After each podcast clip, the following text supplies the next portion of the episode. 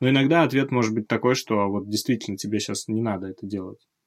Это на самом деле просто, но тяжело. Всем привет, с вами Саша Начито, вы слушаете «Это мы вырежем». Подкаст для тех, кто хочет делать подкасты.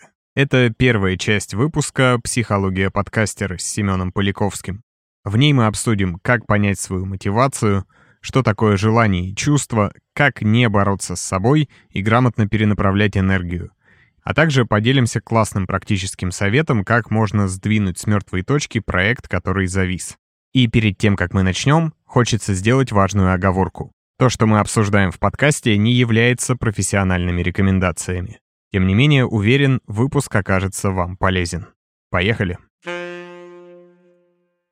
И помогает мне вести сегодняшний очень важный выпуск Семен Поляковский, начинающий гештальт-терапевт и создатель интерактивных опытов. Привет, Семен. Привет, Саш. Чем интересен сегодняшний выпуск? Тем, что мы не будем говорить про какие-то технические аспекты того, что мешает запустить подкаст, и мы поговорим о неочевидных вещах, которые мешают выпустить свой первый выпуск. Про какие-то психологические издержки и противовесы. Я знаю, что очень многие подкастеры делают свой первый эпизод месяц, два месяца, mm-hmm. три месяца. У меня, например, от идеи до выпуска первого эпизода прошло три или четыре месяца. И, как я понял, одной из тех вещей, которые меня тормозило, это было неправильное определение своей мотивации. Поначалу мне казалось, что я хочу от этого либо денег, либо приносить общественную пользу. В принципе, и то, и другое никуда не делось, но на самом деле главная моя мотивация, походу, тщеславие. И если раньше я такой мысли не допускал, потому что это фу таким быть, то теперь я как-то гораздо спокойнее к этому отношусь и действительно чувствую, что именно это меня и драйвит. Потому mm-hmm. что я 10 лет занимаюсь звукорежиссурой, ну, короче, никто об этом не знает. Может быть, есть какой-то совет, как вообще понять свою мотивацию? Мотивация — это на самом деле не один какой-то направленный вектор. Обычно это какая-то комбинация их. То есть мотивация — это понимание, куда дует ветер, или даже сам ветер, который дует, и как только ты ставишь паруса по ветру, тебя начинает наконец-то двигать туда, куда ты хотел. Простой ответ будет осознать, чего ты хочешь. Просто ответить себе на вопрос, а чего ты хочешь? Здесь начинают э, появляться сложности в том, что ты иногда не знаешь, а ты ли этого хочешь на самом деле, или этого хочет какой-то значимый э, взрослый, например, в твоей голове, будь то родитель или какой-нибудь авторитет э, из детства, или нынешнее какое-то направление общества. И тебе кажется, что это подходящий путь. На самом деле может оказаться, что тебе хочется совсем другого. Но поскольку есть проторенная дорожка, например, или что-то, что ты привык считать комфортным направлением, как в анекдоте, да, про пьяного, который ищет ключ под фонарем, потому что тут светло. А это было бы, конечно, смешно, если бы не было так грустно, потому что на самом деле мы часто ищем под такими фонарями э, свой путь. Если все вот здесь, например, ищут, то и я здесь буду искать. А оказывается, что нужно начать осознавать, чего хочешь. Элементарнейшие практики есть. Э, например, ты пришел э, в кондитерскую и просто смотришь, чего ты хочешь.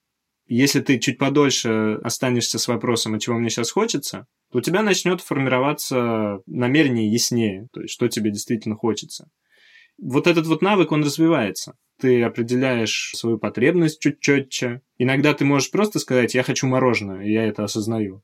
А иногда ты еще можешь чуть-чуть понаблюдать и сказать, а, я хочу даже скорее молочный коктейль, ты начинаешь лучше дифференцировать свои желания. А дифференциация — это в каком-то смысле рост, да, то есть дерево начинается с одного росточка, который потом начинает ветвиться, разветвляется все больше и больше, и все тоньше и тоньше становится его структура.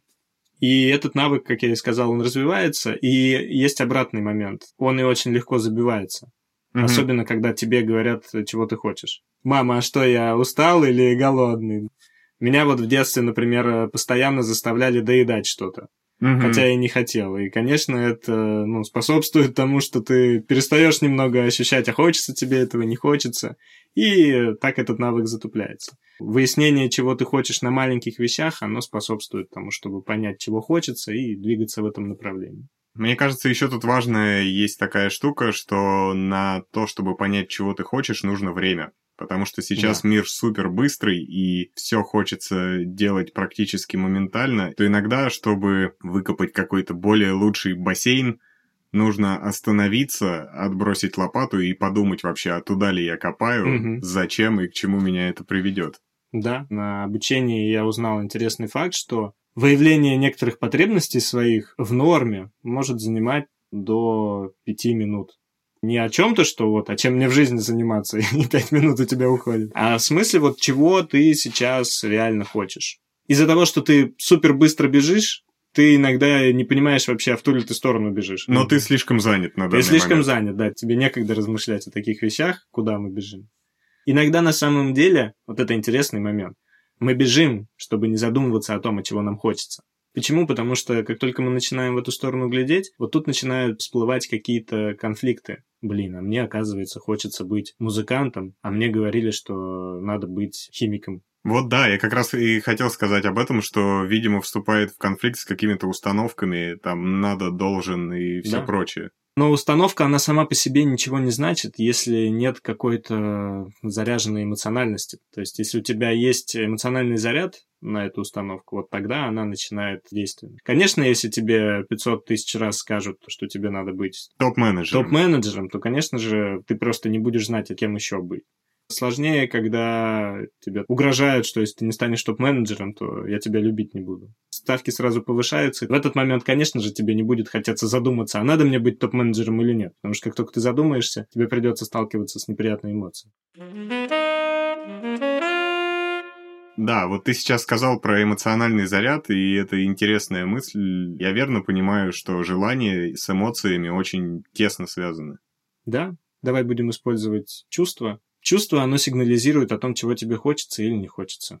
Если ты, например, чего-то очень хочешь и что-то стоит на твоем пути, то ты будешь испытывать злость, агрессию. Или если тебе что-то не нравится, ты чувствуешь отвращение. Если тебе что-то интересно, ты чувствуешь воодушевление. Чувство – это такой индикатор, чего тебе хочется.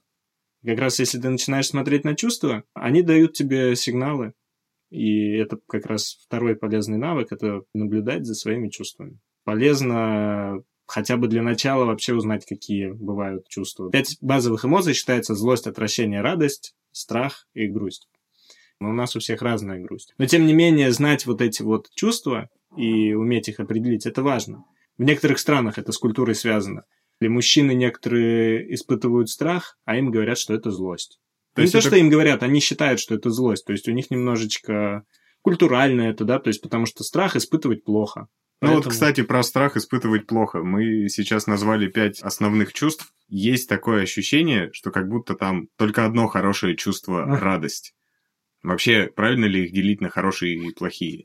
Конечно, нет. С другой стороны, тоже вопрос правильно, неправильно. Все зависит от контекста. Хороший мультик есть Inside Out, головоломка mm-hmm. по-русски. Там как раз э, демонстрируется, что казалось, что без грусти всем будет хорошо, но на самом деле без грусти не будет радости. Это такой интересный момент, что есть слова, которые существуют вне сравнения. То есть, например, вот стул, он и есть стул. Тебе его не надо с чем-то сравнивать, стул и стул. А вот, например, день или ночь, они друг без друга не существуют.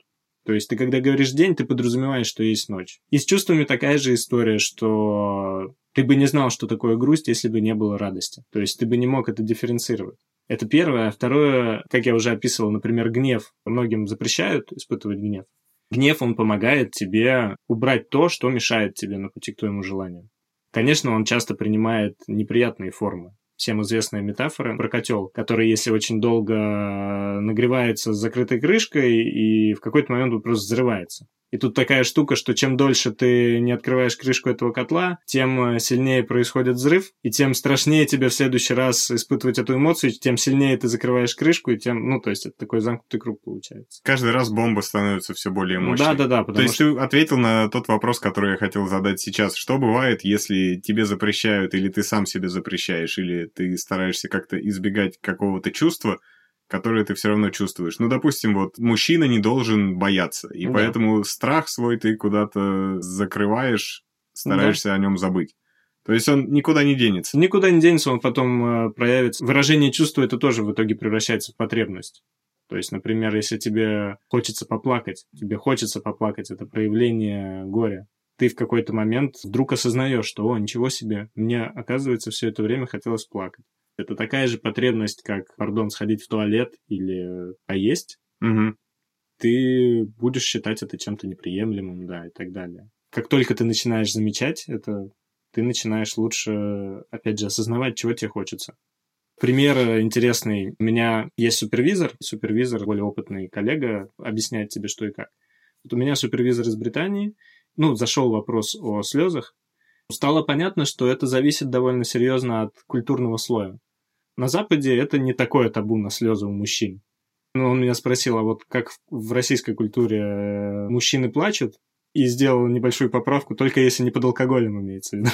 Потом я говорю, я посмеялся, потому что, да, конечно, под алкоголем они как раз и плачут, что, кстати, сигнализирует Возможно, том, что... поэтому-то... Э, да, да, потому что ал- алкоголь, наркотические средства, они способствуют тому, что у тебя ограничения снимаются, защиты снимаются, и начинают выходить как раз те вещи, которых ты не хотел видеть до этого вот когда человек теряет контроль и там не помнит, что было, скорее всего, это вот крайняя стадия, когда у человека есть какие-то желания, потребности, которые он себе запрещает, а напивается специально для того, чтобы снять эти ограничения, но настолько это не коррелирует с личностью текущей, что он вытесняет это, и все, и он уходит э, в забытие. То есть я правильно понимаю, что помимо алкоголя и прочего, что мы крайне не рекомендуем, есть и более здоровый способ осознать свои чувства ну, да. и дать им выход? Да, это как, знаешь, если бы пациент какой-нибудь пришел к доктору и просто он задерживает дыхание, если бы ему вставляли, как это, катетер называется в горло, и он бы дышал, потом он бы уходил от доктора и снова как бы задерживал дыхание. Ага. Ну, это алкоголь и наркотики примерно так действуют. Это ты себе вставляешь трубку в воздуховод, чтобы можно было дышать. Есть гораздо более гуманные и логичные способы. Все, что нужно, это чуть-чуть послушать себя и понять, чего на самом деле хочет организм. То есть суть в том, чтобы не бороться с самим собой, потому что это бесполезно, это уходит куча сил, и все равно эта проблема становится бомбой замедленного действия. Да, тоже не хочу, чтобы это звучало как просто перестаньте бороться с собой. Это на самом деле просто, но тяжело.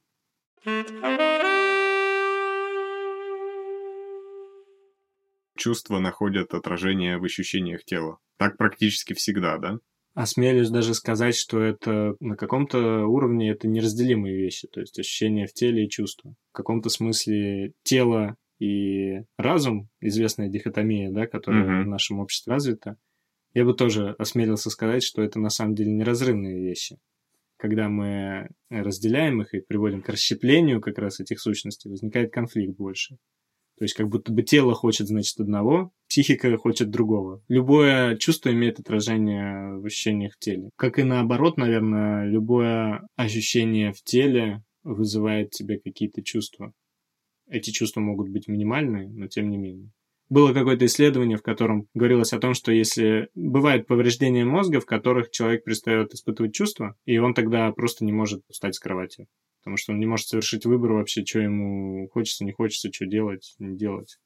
Вот это да. Да, интересная такая штука. Угу. Слушай, а у меня еще такой вопрос появился. Допустим, какое-то действие или какой-то, ну, скажем, проект вызывает у тебя страх. Допустим, mm-hmm. запустить подкаст. Mm-hmm. И вот ты в какой-то момент понимаешь, что у тебя есть какое-то ощущение в теле довольно сильное. Ну, допустим, тебе сдавливает грудь mm-hmm. или что-то еще подобное. И ты понимаешь, что это страх, и этот страх связан с этим проектом. Кроме того, что понять, что это страх, дать себе побояться, можно ли как-то попробовать из этого страха потом сделать э, воодушевление? То есть энергию этого страха взять и направить на созидание. Да, да, именно этим терапия зачастую занимается. Одна из основателей гештальтерапии, у нее была фраза про то, что многие направления работают на то, чтобы сбросить напряжение, а напряжение это на самом деле энергия, и энергия слишком дорога, чтобы ее просто сбрасывать можно было, ее нужно перенаправлять.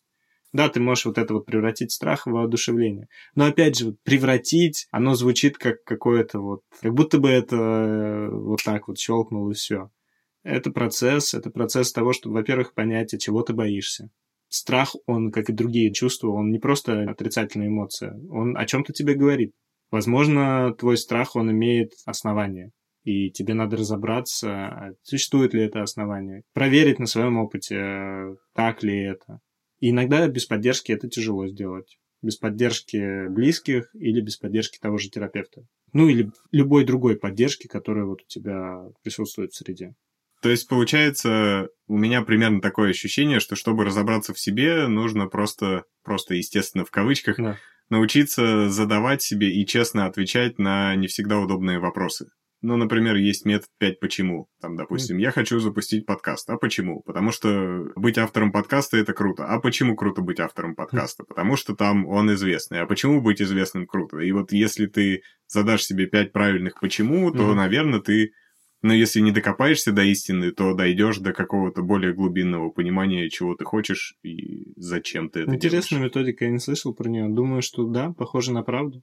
Я бы единственное, что добавил, то, что в моем понимании вопрос «почему» иногда плохой, потому что вот, например, шел человек, на него упал кирпич, он умер. Почему человек умер? Потому что какой-то предмет ударил ему по голове, потому что упал кирпич, потому что какой-то рабочий поставил кирпич не так, или потому что человек шел в этом месте. Причинно-следственная парадигма, она ведет к тому, что ты не знаешь, где на самом деле причина была. Причина-то их до хрена. И вопрос в том, чтобы скорее понимать структуру, скорее, что происходит так, что вот я боюсь, как этот процесс происходит, как он развивается. И тогда ты начинаешь, когда на это смотреть, ты не отвечаешь на вопрос «почему?», но ты отвечаешь на вопрос «как?», возможно, на вопрос «зачем?», но вопрос «зачем?» он вперед направлен. Почему он назад направлен, да, скажем, а зачем он вперед направлен? Ага. И почему его зачем э, куча разветвлений. Но когда ты сосредотачиваешься вот в точке здесь и сейчас, как это происходит, что у тебя и ответы почему и зачем он рождается, но он скорее вторичный так, ну, на эти вопросы этот ответ.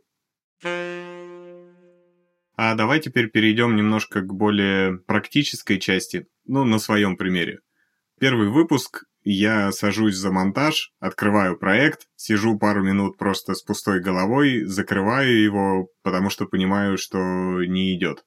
Что с этим делать? То есть, есть ли какой-то способ без излишних усилий и насилования себя, потому что когда делаешь что-то через силу, во-первых, это получается долго, во-вторых, плохо, угу. в-третьих, просто тебе самому потом от этого плохо. Есть ли какой-то способ постепенно в рабочий процесс себя втянуть? Ну, во-первых, начнем с того, что действительно интересный вопрос, а зачем тебе, да, это надо? То есть для чего? Чего ты хочешь? Твое это желание вообще или тебе навязанное? Дальше интересно узнать, э, что тебе мешает, конечно же. Что становится на твоем пути, что ты впадаешь в ступор. Могут быть технические причины. Ты плохо спал, и у тебя вот на техническом уровне мысли не идут в голову сейчас. Угу. И руки медленно шевелятся. Ну вот сейчас вот реально вот не получится. Но это, скажем так, это редкие вещи, и с техническими вопросами мало, на самом деле, возникает сложности. Другое... Потому что очень понятно, как их исправить. Ну, Окей, в, я в принципе, высплюсь да. и приду завтра. Ну, в принципе, да, да, да, да. Другой вопрос, э, когда вот то, что называется писательский блог, да, mm-hmm. кажется, по-русски, нет вдохновения сейчас, или я не туда просто двигаюсь, мне надо в другую сторону. На самом деле причин море, конфигурации того, из-за чего ты в ступоре, их море. Конкретно, да, с подкастом. Может быть, ты боишься того, что тебя кто-нибудь из твоих слушателей начнет критиковать как-то. Или ты боишься, что ты не сможешь донести того, чего ты хотел донести. Или стыдишься говорить то, э, о чем тебе хочется в какой-то момент сказать. И э, вопрос в том, чтобы начать смотреть, начать выяснять, опять же, начиная с чувств, что ты чувствуешь в этот момент. Это страх, это стыд, это злость. Что тебя тормозит здесь? Дальше пытаться выяснить, а как так происходит, что ты вот себя здесь останавливаешь. Конечно, всем бы хотелось узнать ответ, как вот взять и продолжить, но иногда ответ может быть такой, что вот действительно тебе сейчас не надо это делать. Даже если это иррациональный страх, даже если никто тебя не будет сильно за это ругать или критиковать, как тебе кажется, как минимум надо дать ему право на существование, этому чувству. Обычно, как только ты даешь право чувству быть или желанию быть, у тебя возникает чуть больше пространства для того, чтобы потенциала для того, чтобы все-таки взять и попробовать и посмотреть, а что вот если все-таки попробую и сделаю это. Ну и обычно это срабатывает. То есть ты ну, как будто бы доверяешь себе в том, что у тебя сейчас происходит, и дальше у тебя возникает еще немножечко доверия для того, чтобы сделать шаг в сторону, и если что, ты всегда сможешь вернуться туда, где ты был. Просто надо, опять же, сориентироваться и понять, где ты сейчас находишься, чтобы отсюда можно было двигаться дальше. Мы с женой пытаемся записать подкаст про отношения. Месяца полтора прошло с тех пор, как мы записали. Я пару раз садился, и сначала я вот просто дал себе, что окей, вот не получается, и пока что отложу, и посмотрим из-за чего. Потом появилось снова желание, я открыл, начал уже вот монтировать по дорожкам, как умею. Понял, например, что, оказывается, может возникнуть очень много сложностей технических, которыми я могу не разобраться. Э, ты тогда написал, как раз предложил помощь, я очень обрадовался этому. И это мне дало снова сил, то есть я понял, что если я где-то заткнусь, запнусь, тогда у меня будет возможность там попросить поддержки, чтобы что-то поправить. Это тоже, кстати, важный фактор, когда ты находишь поддержку вовне. Эта mm-hmm. поддержка, она может быть как э, буквальная, то есть вот обращайся, я тебе руками помогу, либо просто моральная, то есть ты говоришь, что а я в тебя верю, вот. Mm-hmm. Это тоже mm-hmm. иногда важно, и это вот, как я говорил, да, либо у терапевта, либо у близких ты можешь получить это. В итоге ты сам себе ее даешь. То есть, когда ты у других получаешь поддержку, ты фактически сам же себя поддерживаешь, потому что это ты выбрал взять там поддержку. Так вот, и э, потом я понял, что, например, мне не нравятся какие-то фрагменты, которые в начале получаются подкаста, они немного не эмоциональные, их можно выправлять технически, но в итоге получается не так, как нравится. И тут тоже два пути. Можно, во-первых, сказать себе, что, блин, я могу на самом деле и с этим для первого раза покатить. Это тоже нормально. Вот, я как раз не мог себе дать разрешение, я поговорил с женой и говорю, слушай, мне вот этот вот фрагмент, там есть фрагменты, они мне не нравятся. Если что, давай перепишем. Она говорит, да, давай. У тебя появляется право попробовать собрать как есть. Если не понравится, перезаписать что-то. До этого я почему-то там, да, не рассматривал. То есть надо вот записать и все. От этого начинают возникать уже... Ты, причем у тебя страхи, они иногда таким этим клубком начинают завязываться. Например, а как это перезаписать, а как это вставлять. Потом ты понимаешь, что, а, когда ты разрешаешь себе, что можно перезаписать, есть на самом деле технические какие-то возможности, ты можешь с этим справиться. И в конечном итоге, конечно, это все сводится к такой, опять же, избитой фразе, как уверенность в себе, вера в себя. Но вот, вот эта вот поддержка, которую ты получаешь, делая по чуть-чуть шажочки, оставляя себе какую-то зону, в которой ты вот знаешь, где ты и чего ты хочешь, ты в нее возвращаешься, и ты получаешь снова веру в себя, и делаешь еще один шажок, и вот таким образом ты двигаешься, и что-то получается. Да, мне очень это знакомо по поводу, можно ли что-то переписать, нельзя что-то переписать. У меня было очень похожее ощущение, когда я поначалу думал, что вот я сажусь сейчас писать подкаст. Ну, первые два выпуска я говорю сам с собой, поэтому тут гораздо проще, не надо ни с кем договариваться. Да. Вот я записал, потом начинаю монтировать, и понимаю, что что-то я не сказал. И у меня поначалу была такая установка, или не знаю, как более правильное слово подобрать, что ну, не записал, так не записал, извините. А потом я задал себе, наверное, вопрос, а почему нельзя просто взять и впилить еще один кусок? Даже если он будет отличаться по звуку. Угу. Конечный продукт от этого выиграет, выиграет. Кто-то, наверное, заметит, что это записано в другой комнате, но 95% людей будет все равно. А самое главное, что мне в этот момент просто стало спокойно, что ну и что? Да. Можно и так. Я буду работать вот так. Это норм. Это классная точка вот этого момента, когда ты такой, ну, все нормально на самом деле. Ну да, а чё бы и нет. Да. Мне просто еще очень понравилась штука, которую мы делали на курсе. Через весь месяц проходила работа с проектом, который очень хочется сделать, но почему-то не получается. И установка была такая, что ты работаешь над ним, ну, желательно каждый день по 5 минут.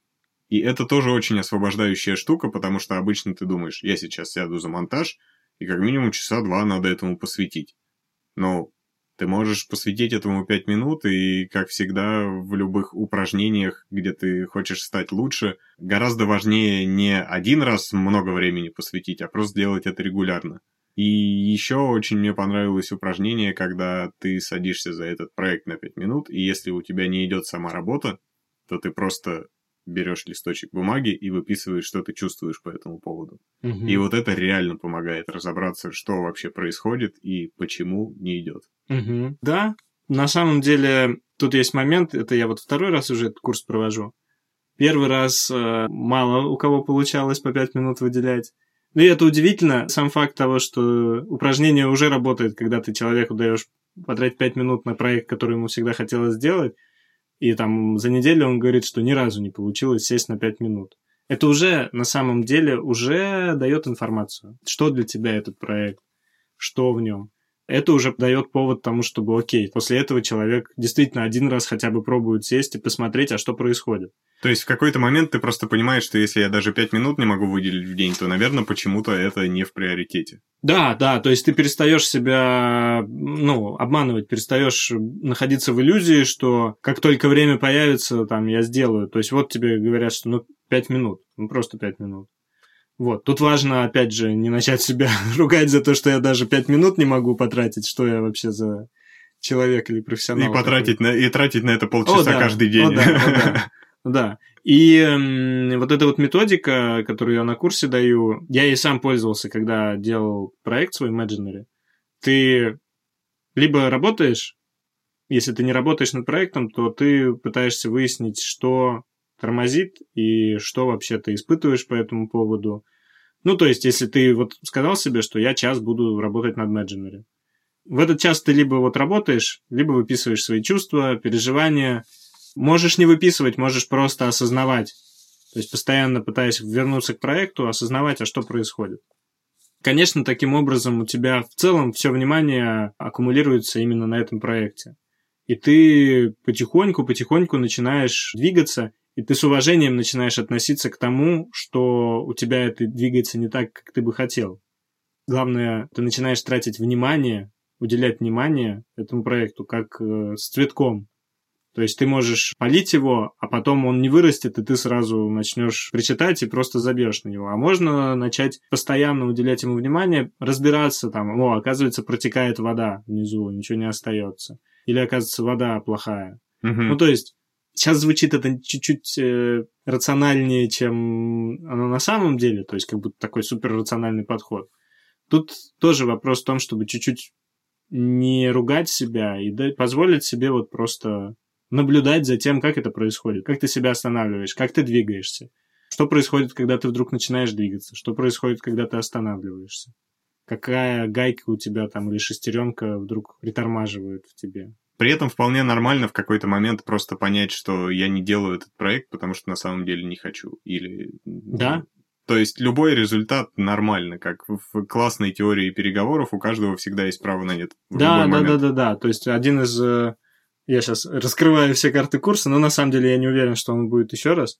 Но одна из э, вещей, которые я говорю, что если в течение курса вы там будете делать этот проект и поймете, что вот вам не хочется его делать, это тоже результат, потому что, ну, здорово, все, вы... Это должно быть как бы внутри, на, на внутреннем э, уровне ощущаться, что мне действительно, оказывается, не хочется. Я осознал это, мне другого совсем хочется. Вот пример, что кто-то там может мечтать о доме на Мальдивах, а когда ты начинаешь разбираться, от чего на самом деле хочется от этого дома. И хочется, например, уединенности, и э, там, чтобы тебя никто не трогал. Или, может быть, тебе просто хочется, чтобы в этом доме там жил твой любимый человек, которого пока нет, и дом да. тут совершенно ни при да, чем. Да, да, да, да, и ты начинаешь вот выяснять такие вещи и понимаешь, что, блин, а дом-то мне не нужен, я могу вот в Подмосковье то же самое сделать, ну, дом на Мальдивах там не нужен. Угу. Или да, или вообще сделать, да, дом действительно ни при чем, а вот просто надо найти близкого по духу человека. Да, и тут то же самое, то есть ты начинаешь немножечко глубже всматриваться, что там в этом, где твои потребности настоящие, а где просто барахло. На этом на сегодня все. Продолжение выйдет через пару недель.